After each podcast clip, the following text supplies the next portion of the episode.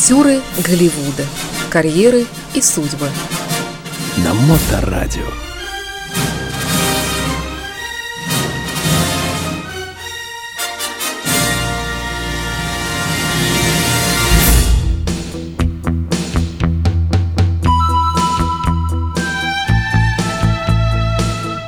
Всем доброе время суток!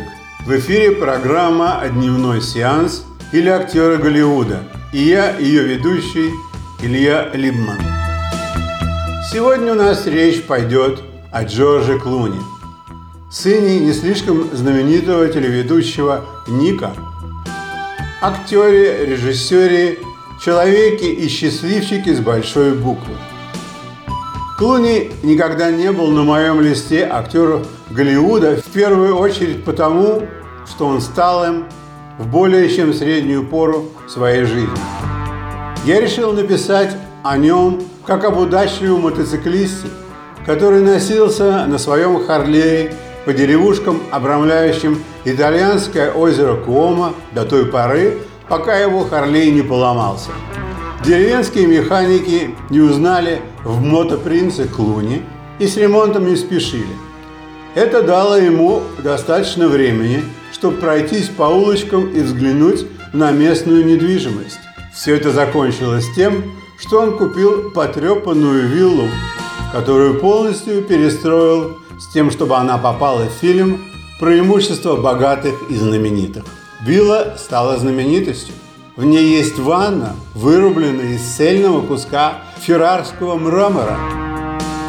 Недвижимость в этой деревушке подорожала в 10 раз с момента поломки мотоцикла Клуни. Однако давайте все по порядку.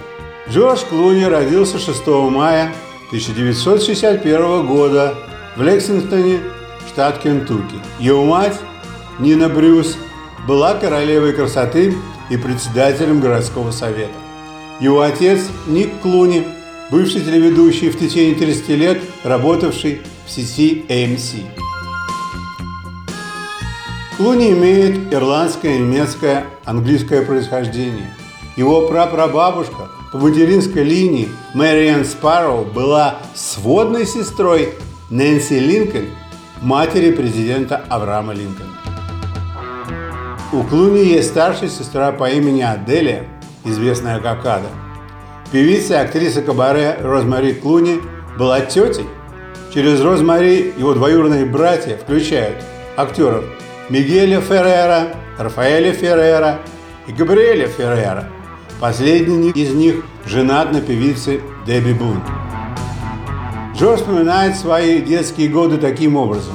Когда у отца был подписан контракт, они жили в доме, а когда нет, они жили в трейлере.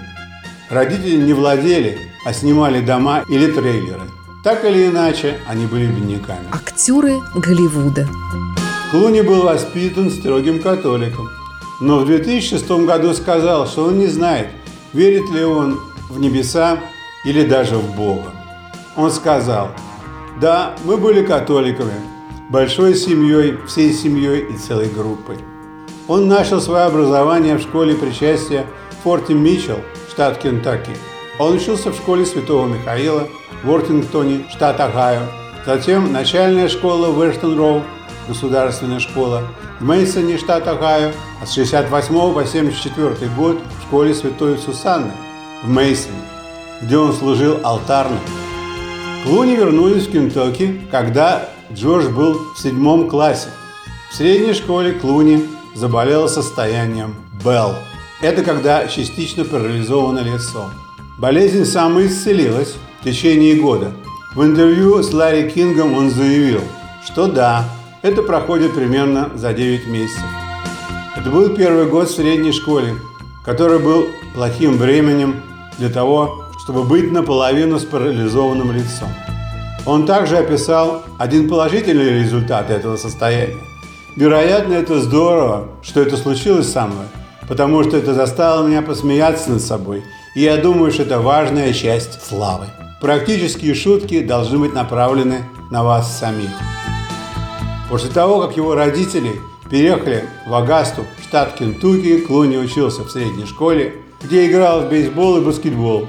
Он попытался играть в профессиональный бейсбол с Cincinnati Reds в 1977 году, но не прошел даже первой пробы. Он учился в университете Северного Кентаки с 79 по 81 год, специализировался на журналистике вещания и очень кратко учился в университете Цинциннати, но не закончил ни один из них.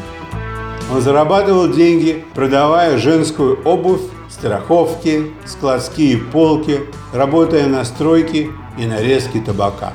Когда имя Джордж Клуни зазвучало среди людей, следящих за экранами, меня не было среди них по нескольким причинам. Во-первых, я только что начал работать в большой престижной компании после 18 месяцев безработицы. Во-вторых, о нем говорили люди, которые смотрели сериалы по телевидению. Вспоминая те времена, могу сказать, что каждую неделю по обычному телевидению с 7.30 вечера до 10.30 вечера показывали примерно 20 различных шоу в течение недели. Если добавить к этому, что во время показа мало чем примечательного для простого глаза сериала ER, в котором одного из десятков мужчин в белом халате играл 30-летний Джордж Клуни, на других каналах показывали ситкамы Сайнфилда и Фрэнс, которыми просто все бредили и не могли налюбоваться насмотреться. Я был абсолютно как все, и про Клуни узнал только после выхода фильма «Супермен и Робин», где он играл Супермена. Но главным в фильме для меня был не он, а Шварценеггер. Надо сказать, что Клуни заметили киношники, и наряду с его бесконечными сериалами ER он снялся в фильмах против хорошеньких и популярных женщин, таких как Мишель Пфайфер, Лопес и Кидман. Я думаю, что именно потому, что ему приходилось бывать на всякого рода телеток-шоу для продвижения фильмов, Клуни был замечен за свою красоту, быстроту ума и очень интеллигентное остроумие, доступные детям. Помню, как смотрел фильм, где он играет бандюгана, который только что вышел на свободу и влюбился в полицейскую в исполнении Дженнифер Лопес. Не просто быть полицейской в Штатах и устоять против брутальной красоты Клуни. Она и не устояла, а совершила арест после любовной сцены.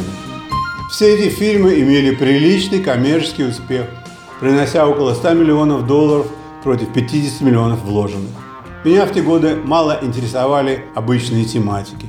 Ну, подумаешь, еще одна любовная парочка борется против мирового зла. Или одинокие родители находят себе дружбу через своих детей. Но вот совершенно неожиданно Клуни попадает в ленту братьев Коинов, а значит и пред мои очи. К сожалению, в Америке не делают слишком много стебных фильмов, и поэтому знатоки ждут выхода на экраны лент от Коинов, как хищники в зоопарке мясной раздачи. Реакции тоже бывают разные. Лента «О, брат, где ты?» не была встречена с особым восторгом средним кинолюбителем. Помню, что я не пошел на первое субботнее шоу, и сосед, который пошел, сказал мне, чтобы я не тратил времени и денег. Я все равно пошел и получил удовольствие. Понятное дело, что испортить фильм про массовый побег из тюрьмы артистом Джоном Тартура невозможно. Ну вот про Клуни у меня не было суждения, пока я не увидел фильма и не восхитился. Его нарочитая красота куда-то подевалась, а точнее метаморфозировалась в смазливость сельского ходока. Тут уж и я понял, что Клуни классный актер, который и танцует, и поет. На фильм было потрачено 24 миллиона, а выручено 72 миллиона. Я бы себе тихо сидел и думал, что я один из немногих, кто получил удовольствие от фильма в свое время. А «Золотой глобус» за него дали как бы случайно.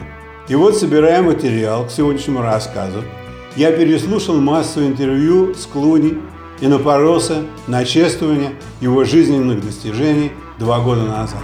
Обычно такое происходит с достойными людьми, которым значительно больше 56 лет. Разумеется, зал был полон людьми, связанными с киноискусством вообще и конкретно по работе с Джорджем Клуни.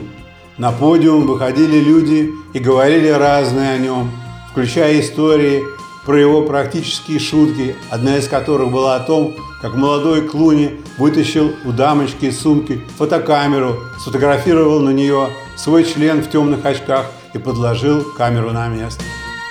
Другой, как у него в бассейне, затеяли нырять, кто дальше. И когда победитель вынырнул на поверхность, то никого вокруг не было.